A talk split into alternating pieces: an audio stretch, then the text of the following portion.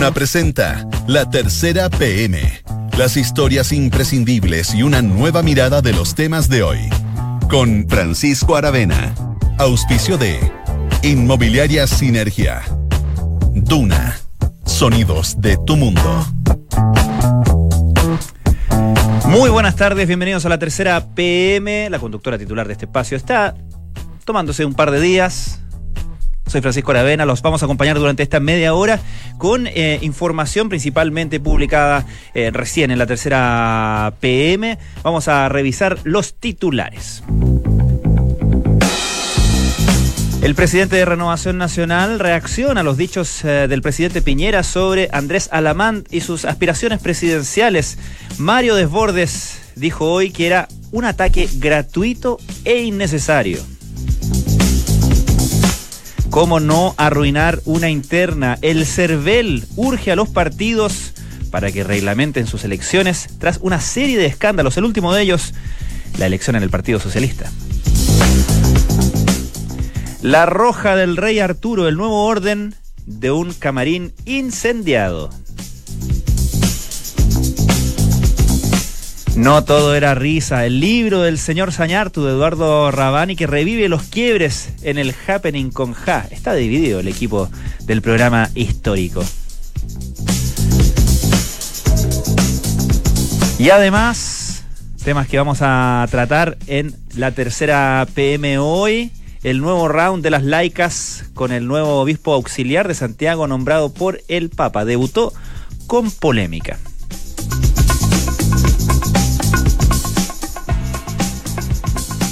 Bien, comenzamos eh, esta edición de la tercera PM con eh, una, un estudio bien interesante que eh, publicamos ayer en ¿Qué pasa? Em, que tiene que ver con la llamada pobreza energética de los chilenos. Em, es bien preocupante porque el estudio al que se hace alusión en la nota indica que uno de cada tres hogares de Chile no cuenta con la calefacción adecuada. Para conversar sobre eso ya estamos con la periodista de la sección nacional de la tercera, Karen González. ¿Cómo estás, Karen? Muy bien, gracias. ¿Y tú? Muy bien, gracias por venir. Cuéntanos qué es lo principal de este, de este estudio y em, cuánto, cuánto nos dice sobre la así llamada pobreza energética de los chilenos. Mira, este es el primer estudio que eh, investigadores de que se unieron en esta red de pobreza energética que fue impulsado por la Universidad de Chile, pero también eh, participan otros investigadores de, otras casas de estudio.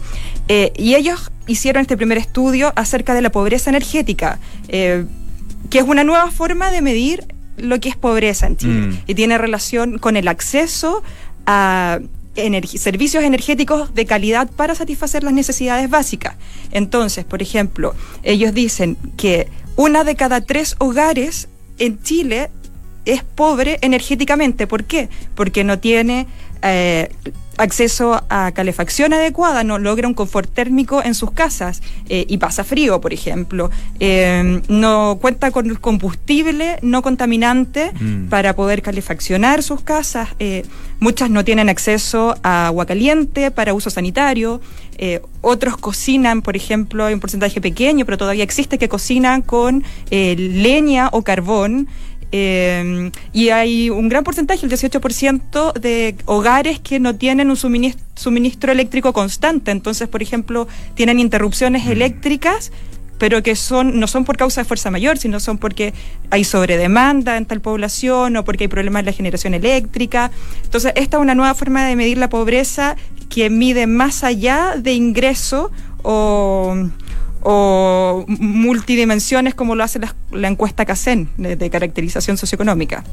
Ahora, em, ¿qué, reacción han tenido las perdón, autoridades eh, frente a las... Eh, a, las, eh, a los resultados de este estudio, porque ustedes, tú conversaste, entiendo, con la ministra de Energía. Sí, conversé con la ministra de Energía, Susana Jiménez. Ellos el día anterior habían revelado el mapa de la vulnerabilidad eléctrica, en la cual em, se registra que casi 30.000 personas no tienen acceso a energía eléctrica en sus casas, eh, que es una cifra que es bastante impactante. Eh, y este estudio viene de alguna forma a complementar em, estos resultados que hicieron desde el Ministerio de Energía. Lo que dice la ministra es que valoran este esfuerzo por complementar eh, un tema de acceso energético mm. porque ellos entienden que la energía no solamente es energía eléctrica, sino también tiene que ver con los combustibles que se utilizan, que tiene que ver con confort térmico, que también tiene que ver con eh, las normas de construcción de las casas, porque muchas de estas personas no pueden calefaccionar bien sus casas porque eh, y, o gastan mucho mm. dinero para calefaccionar bien sus casas porque no están bien construidas y, no, no, tienen aislación térmica. Es finalmente un círculo vicioso en torno a la pobreza, ¿no? Claro, claro. De hecho, se habla de la eficiencia energética de una vivienda. De una vivienda, mm. claro. Y en Chile, eh, hasta, el 2000, hasta el 2000 no había una norma que eh, obligara a las constructoras a aislar las casas. Entonces, eh, esta investigación reveló que el 66% de los hogares en Chile no cuenta con aislación térmica apropiada, entonces tienen eh, infiltraciones a través de mm. los muros, los techos, las ventanas, las puertas, que hace muy difícil que las personas puedan lograr un confort térmico. Eh, y hay unas cifras que son bien interesantes, porque este estudio tomó un estudio anterior que hizo el Ministerio de Energía en que dice que una de cada cinco personas pasa frío en su casa al interior, en invierno, al interior de sus casas en invierno. Eh, y esto es porque no les alcanza, eh, no les alcanza a pagar, o sea, porque no tienen una buena aislación térmica en sus casas, pero además porque no les alcanza para pagar por una buena calefacción. Y si les alcanza para pagar, eh, utilizan combustibles de mala calidad y altamente contaminantes como leña, carbón, mm. a veces basura, parafina, que no solo contribuyen a la contaminación ambiental de las ciudades o de las localidades donde ellos viven, sino también una contaminación intradomiciliaria. Eh, y los niveles son bien alarmantes de, de, la, de cuánto sobre el nivel permitido eh, de contaminación viven las personas en Chile. Ahora, el, eh, claro, algo eh, obviamente que es muy pertinente en, en, esta época, ¿cierto? En invierno, en esta semana en Santiago en particular. y me imagino que esto, el tener este catastro de pobreza energética en nuestro país, debería dar paso también a, a, planes de acción, ¿no? A políticas, a políticas públicas. Claro, entonces cuando yo conversé con la ministra, ella me ella me dice que están impulsando una serie de iniciativas. Estas iniciativas, yo te las voy a contar, las tengo acá. Em, de partida ellos ya ingresaron al Congreso un proyecto de ley de eficiencia energética. ¿Ya? Em, para y además, que esto está, en, en, pleno proceso de discusión parlamentaria, y además durante el junio eh, van a impulsar un proyecto de ley para regular los biocombustibles contaminantes como leña, mm. eh, pellets, astillas o piquets. Eh, y además están con el Ministerio de Vivienda trabajando en temas de mejorar las exigencias para aislación térmica de las casas. Y, bueno, otra serie de programas que ya existen que, permitirían mejorar un poco eh, la materialidad de las casas para lograr un mejor confort térmico en invierno. Claro, es súper importante el punto porque naturalmente que al mismo tiempo que estamos combatiendo la contaminación y estableciendo restricciones, por ejemplo, al uso de ciertos, de ciertos combustibles, etcétera, también hay que tener en cuenta las razones por las cuales la gente recurre a esos combustibles. No siempre es, no, no es simplemente una opción eh, digamos, totalmente, totalmente libre, sino que también hay una cosa de necesidad ahí que hay que tomar en cuenta a la hora de establecer restricciones. Muy cortito antes de despedirnos, Karen. Em, eh, aclaremos quién, quiénes eh, están detrás de este estudio, porque es importante también el tema institucional para darle credibilidad y peso a esto, ¿no? Mira, este estudio lo realizó la Red de Pobreza Energética que es una institución que nació al alero de la Universidad de Chile, pero que también participan otros investigadores de otras casas de estudio. Eh, y también participó gente del Centro del Clima y Resiliencia, eh, más conocido como CR2, que también eh, nació al alero de la Universidad de Chile, pero trabajan distintos investigadores. Es una red de investigadores que se dedican a investigar distintos temas y en este caso, pobreza energética. Muy bien. Karen González, periodista de Nacional de la Tercera, muchísimas gracias por habernos acompañado. Gracias a ti por invitarme. Estás en la Tercera PM.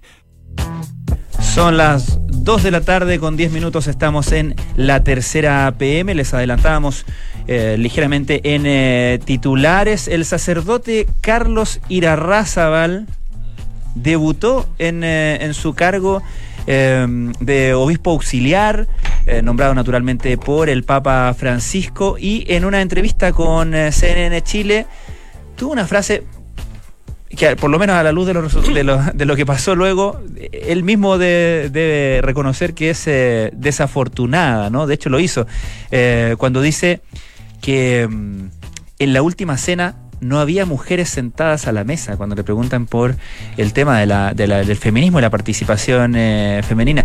Eh, hubo un eh, grupo de laicas de la iglesia que reaccionaron ante esta ante estas expresiones del sacerdote Carlos Irarrázaval. Vamos al detalle de eso con Sergio Rodríguez, periodista de La Tercera. ¿Cómo estás, Sergio? Muy bien, Francisco, ¿cómo estás tú? Vamos al origen de esta, de esta polémica, ¿no? Que, no es, que no es menor en rigor, porque eh, digamos que este, este es, es un obispo nombrado justamente dentro de la nueva ola de nombramientos del Papa, tratando de contener la crisis en la, en la iglesia chilena, ¿no? Ese es el contexto, ¿no? Justamente, eh, hay gente en la iglesia que dice, pucha, los obispos auxiliares están para ayudar, no para estorbar. Ese es la, la, el eslogan. Esto tiene su origen la semana pasada, el día miércoles 2, eh, perdón, 22 uh -huh. de mayo, el Papa nombra los obispos auxiliares, dos obispos auxiliares. ¿Por qué? Porque son los obispos que, como su nombre lo indica, auxilian, ayudan, asisten a quien en este momento se desempeña como administrador apostólico de la Iglesia de Santiago, que es Celestino Ados. Celestino lo había dicho, lo había repetido una y otra vez, que requería de obispos auxiliares, porque la diócesis es muy grande, mm. 3 millones y tanto de personas, no puede estar encima de todo, obviamente. Y los obispos auxiliares que habían estaban repartidos por Chile como administrador apostólico. Y el Papa, como le ha venido dando una mano en general en todo esto, efectivamente nombró dos obispos auxiliares, que Carlos Ira Razabal y Alberto Lorenzelli. Eh, Carlos Ira Razabal no es un desconocido, estuvo a cargo de la parroquia de El Bosque, una vez que terminó el, periodo de Juan Esteban Morales, terminó Caraíma el 2010, con todo lo que pasó, estuvo un tiempo con Juan Esteban Morales y en ese minuto lo nombra a, el, el, el, entonces arzobispo Santiago, Francisco Jair Razuri, deja a Carlos Ira Razabal y efectivamente tiene un buen pasar allí. Y, en, y ahora es nombrado como obispo auxiliar y quedó la crema con las declaraciones. Básicamente dicho un buen chileno. ¿Qué, concretamente, ¿cuáles fueron la, la, las declaraciones? ¿En qué contexto, digo yo? Sí, él dio varias entrevistas mm. y en todas tuvo frases polémicas bastante cuestionables. Por ejemplo, en una entrevista con un medio de la competencia, con el Mercurio, uh -huh. él señaló que se refirió a la crisis de la iglesia como un arroz recalentado, que no y, y la, el, su metáfora trató de explicarle y se puede entender como ah. que es mejor hacer un arroz nuevo, los arroces recalentados, mejor no darlos vuelta más, sino, sino volver a, a, a cocinar uno nuevo. Ya, ok. Ya. Después, una metáfora gastronómica. Absolutamente. Y así se refieren a ella las laicas. Y después tuvo en una entrevista con CNN varios dichos, entre ellos justamente el que en la última cena no había mujeres sentadas a la mesa cuando se le pregunta por el papel de la mujer y que había que respetar eso. También. O sea, lo que él apunta en el fondo es como, como que Jesús supuestamente tampoco consideró necesario incluir mujeres en su, en su o, grupo, una o, cosa así, ¿no? O claro, o que no mm. estaban en la jerarquía, la verdad que a mí claro. no me queda muy claro y mm. tampoco quiero precisarlo yo porque lo más probable es que cometa un error. Uno quiere entender, precisar, eh, creer que mm. el obispo auxiliar trató de hacer una analogía respecto a los papeles, no, no me quedó para nada claro. Mm. Incluso él señaló que alguna, tal vez a ellas, comillas, les gusta ir en la trastienda. Entonces esto ardió Troya, porque además que estamos viviendo unos tiempos bien especiales, uh -huh. muy provechosos, muy importantes en nuestro país y en el mundo, que no solamente tiene el rótulo de feminismo, sino en, de, de, todo tipo de minorías o de personas que de, de etnias, culturas. Uh -huh. Eh, religiones que han sido menospreciadas, que, que han tenido problemas en la historia, están recuperando el terreno en forma muy válida y en muy forma muy importante, entre ellos el rol de la mujer. Nosotros lo vivimos con el 8M. Uh -huh. Y frente a eso se alza estas mujeres iglesia, que es una agrupación de laicas, con la importancia que han tenido las laicas en Chile. De laicas, eh, obviamente pertenecientes y. A la iglesia católica, que, totalmente. Que participan de la, de la, iglesia católica. Absolutamente. Uh -huh. Todas eh, uh -huh. profesan la religión, son cerca de 150, pero representan más comunidades, son laicas de todo Chile y que le van una carta bien interesante, bien compleja justamente de protesta. No piden la salida del obispo, uh -huh. sino dicen algunas cosas bien importantes. Dicen que no es lo que no, no entienden este nombramiento. Se refieren al señor Irarrázaval, a, al obispo auxiliar.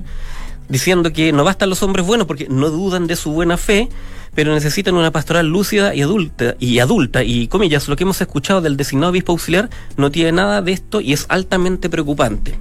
Y hacen analogías también históricas, argumentación histórica, y lo contradicen que en la última cena hay estudios bíblicos que no tienen nada que ver con eso, hablaban de roles culturales, el obispo ya había tenido que ofrecer disculpas a la comunidad judía porque se refirió a la comunidad judía en términos machistas. Sí, ¿qué dijo a propósito de, la...? Sí, dijo que la comunidad, que eran tiempos en, los que se realizó la última cena, que estaba Jesús, que efectivamente las mujeres iban detrás porque era una porque ah, era, una, era, una costumbre y además eso tenía que ver con ciertas costumbres machistas. Se tuvo que obviamente, fue un, fue a mi modo de ver, una torpeza. Claro, dijo, perdón, para precisar, dijo, la cultura judía es una cultura machista hasta hoy día. Si ves a un judío caminando por la calle, la mujer va 10 pasos atrás. Pero Jesucristo rompe ese esquema. Jesucristo conversa con las mujeres, conversa con las mujeres adúlteras, con las samaritanas. Jesucristo deja que las mujeres lo cuiden. Bueno. Y, eso motivó que le pidiera disculpas a la comunidad judía, Correctamente, en esa pasada eh, los que quedaron mal parados fueron la comunidad judía, después con la otra frase quedaron mal para las mujeres. Aquí voy yo. ¿Qué es lo de fondo aquí? Yo creo que la Iglesia Católica ha tenido problemas de fondo y de forma. Tal vez si uno quiere leer bien esto, es un problema eh, de forma, de una torpeza de discurso, de contenido, de palabras del obispo auxiliar él sacó una carta lamenta, eh, ofreciendo disculpas. La carta la tengo en mis manos, la fue publicada ayer por el sitio oficial del arzobispo y dice de cuatro párrafos, bastante más breves, menciona una vez la palabra mujeres solamente en la misiva y dice quisiera pedir muy sinceramente perdón por el sufrimiento y el desconcierto que mis declaraciones pudieron causar. Yo me quedo con la segunda palabra, causar más bien desconcierto. No sé si alguien habrá sufrido exactamente con sus palabras. Yo creo que los apelativos, los adjetivos son otros, son enojo, desencanto, lo tacharon de ignorante pero y, de desconcierto que causaron, por cierto. No sé si sufrimiento será mm. esta el modo de resarcirse eso. Y luego él señala que está comprometido por el Señor por trabajar en la comunidad de la iglesia, sabiendo que sinodalmente todos somos constructores, mujeres y hombres, con la riqueza de nuestras diferencias. La regla, pero no sé hasta qué punto, y me parece que él mismo se pone cierto límite y cierto, cierto objetivo que para ser aceptado por la comunidad. No es lo mismo ser un párroco de una iglesia, de una parroquia, por muy polémica que esta haya sido, a ser obispo auxiliar de Santiago de una diócesis de más de 3 millones de personas y en la principal diócesis del país, una arquidiócesis de hecho. Y en un momento, como decíamos al principio, Sergio, que es particularmente sensible eh, de la iglesia, que está más bien tratando de apagar las crisis y no generar nuevas crisis por triviales que parezcan en comparación con la crisis de fondo, me refiero. Absolutamente. Yo creo que vamos a tener que seguir esperando los pasos, no hacer más leña al árbol caído, pero sin embargo me da la impresión de que el obispo auxiliar va a tener que calmar un poco las metáforas. Sergio Rodríguez, periodista de La Tercera, muchísimas gracias por habernos acompañado. Muchas gracias a ti. Esto es La Tercera PM Son las 2 de la tarde con 19 minutos. Seguimos haciendo la tercera PM. Vamos al uh, campo internacional, a Estados Unidos particularmente, porque de los últimos meses eh, se ha observado eh, lo que eh, se puede resumir y se ha resumido incluso en la prensa estadounidense como una ola antiabortista, es decir, una serie de legislaciones estatales Recordemos que los estados tienen sus propias legislaciones, sus propios, sus propios eh, parlamentos, sus propios gobernadores, y, se dictan sus propias leyes hasta que choca con las leyes federales y con la constitución. Bueno, justamente eh, hay una, un dictamen constitucional del año 1973, el famoso Roe versus Wade, que eh, en la práctica lo que ha hecho desde entonces es garantizar el derecho a aborto de las mujeres, pero en algún tipo de desafío a, esta, a este dictamen una serie de estados han, eh, han eh, promulgado leyes, algunas bastante restrictivas en torno al tema del aborto en Estados Unidos. Para hablar sobre esto estamos con la periodista del mundo de la tercera, Valentina Jofre. ¿Cómo estás, Valentina? Muy bien, gracias. Cuéntanos, ¿qué es lo último acá en, eh, en, esta ola antiabortista legal? Sí, hoy día volvió a hacer noticia esta ola porque Luciana aprobó, de hecho ya está firmada por el gobernador, una ley que prohíbe el aborto en hay varios estados que en esta ola empezaron mm. a promulgar esta ley que es la ley del latido fetal. Mm. En el fondo, hasta que se detecta un latido fetal, las mujeres pueden eh, realizar abortos. Pero ese latido fetal es eh, se impone a las seis semanas de embarazo. Claro, en rigor es eh, no es, es dicen es el pulso, pulso de lo que va a hacer el corazón. Claro, claro, claro, que se, que, claro. claro que se escuche algún latido. Mm. Entonces, y, muchos dicen que eso incluso puede pasar antes de que las mujeres sepan que están embarazadas. Entonces, claro, se dice seis semanas, pero realmente eh, es casi una es una prohibición al aborto como en desde un principio. Claro, la práctica constituye una restricción total al... Una fuerte restricción, claro al aborto. Y ahora entiendo que lo, llamativo del caso de Luciana en particular es que aquí hay legisladores demócratas, que normalmente es el partido que, que, ha favorecido el acceso al aborto, em, justamente eh, proponiendo incluso la ley en este caso, ¿no? Claro, de hecho el mismo gobernador mm. es demócrata. Y eso es lo que llama la atención. De hecho, el, gobernador en su propia campaña, en 2015 mm. creo que fue cuando él fue electo gobernador, él, eh, claro, defendía las prohibiciones al aborto, defendía las restricciones al aborto y eso era eh, ha generado harto como revuelo dentro del Partido Demócrata porque recordemos, por ejemplo, que en Alabama, que hace dos semanas se prohibió la más eh, restrictiva prohibición al aborto, ahí también los demócratas fueron, en el fondo, o sea, los demócratas siempre en su papel de no, nosotros queremos derechos al aborto. Entonces lo que pasó ahora con este gobernador es como genera divisiones dentro del Partido Demócrata.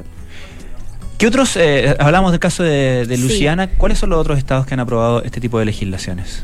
Sí, mira, acá lo tengo. En esta ley del latido fetal eh, también se impuso eh, recientemente, esto es todo como últimamente este año, ¿Sí? en Georgia, Kentucky, Mississippi, Ohio. Y en Missouri, por ejemplo, es hasta las ocho semanas. Ya. Pero también ha habido varios bloqueos en, en, estos mismos estados. En el fondo, algún juez bloquea eh, y esto está en algún tribunal eh, de apelación, de justicia eh, de apelaciones en el fondo, entonces está medio bloqueado.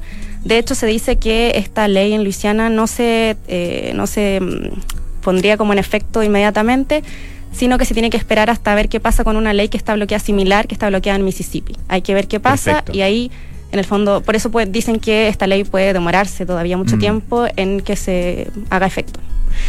Ahora, se tienen, eh, se hacen eh, diagnósticos o pronósticos, debería decir, eh, de qué pasaría qué pasará, porque en el fondo si estas leyes siguen su curso van a llegar en algún momento ante la Corte Suprema y la Corte Suprema va a tener que pronunciarse y básicamente es lo que es lo que todo el mundo lee que lo que se está buscando acá es justamente llegar a la Corte Suprema y que la Corte se pronuncie nuevamente y reconsidere este, este, esta sentencia, este dictamen de Roe versus Wade del 1973, que en la práctica reconoce derechos constitucionales a la mujer para interrumpir el embarazo. Em, sí, es hasta las hasta eh, las 24 semanas, ¿no? Sí, en el fondo es que el aborto es legal hasta que el feto pueda sobrevivir fuera del útero. Eh, claro, y, y ahí lo que se dice como específicamente 24 semanas. Eh, en el fondo, eso es eh, lo que se sentenció en el 73 también en la Corte Suprema y lo que todos estos estados buscan es básicamente cambiar esa legislación. Eh, de hecho, cuando pasó en Alabama decían como sí, aquí en Alabama lo vamos a prohibir, pero en el fondo no es lo que queremos, no es eso lo que mm. queremos, lo que queremos es cambiar toda la, legislación. Explícitamente lo dicen. Claro, mm. queremos cambiar Roe versus Wade.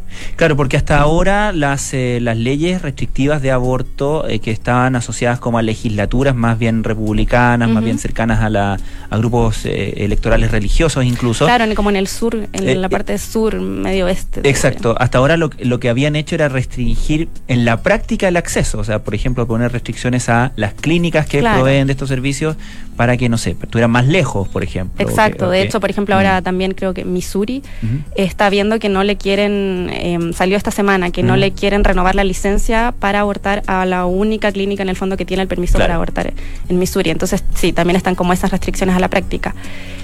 Y esto, em, en el fondo, que llega a la Corte Suprema sería favorable para los republicanos o los que están a favor del aborto, por, o sea, en contra, perdón, del, del aborto porque la Corte Suprema, desde que llegó Trump, tiene eh, mayoría conservadora.